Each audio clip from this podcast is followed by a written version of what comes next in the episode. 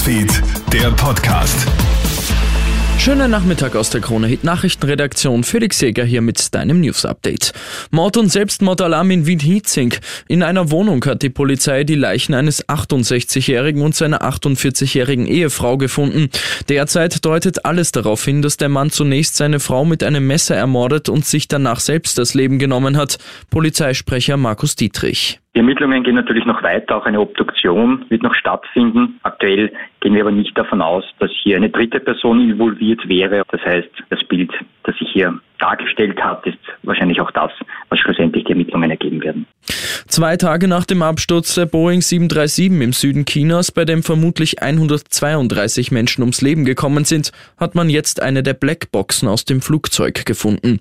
Das Problem ist laut der chinesischen Zivilluftfahrtbehörde aber, dass das Gerät so stark beschädigt worden ist, dass man noch nicht weiß, ob es der Flugdatenschreiber oder der Sprachrekorder ist. Die Arbeiten am Unglücksort müssen ja wegen Schlechtwetters immer wieder unterbrochen werden. Der Flieger der Airline China Eastern war ja am Montag nach einem plötzlichen Sturzflug in einem Waldgebiet aufgeschlagen.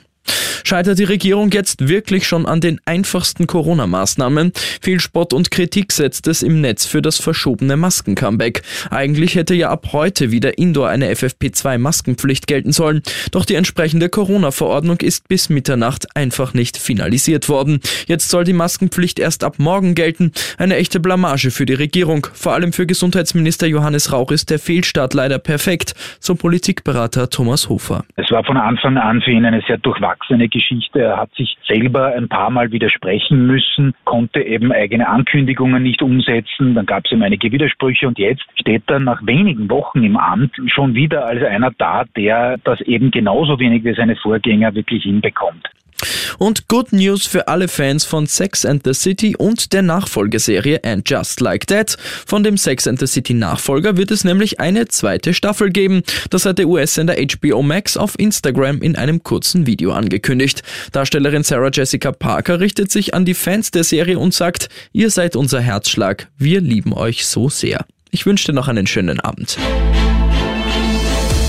Krone Hits, Newsfeed, der Podcast.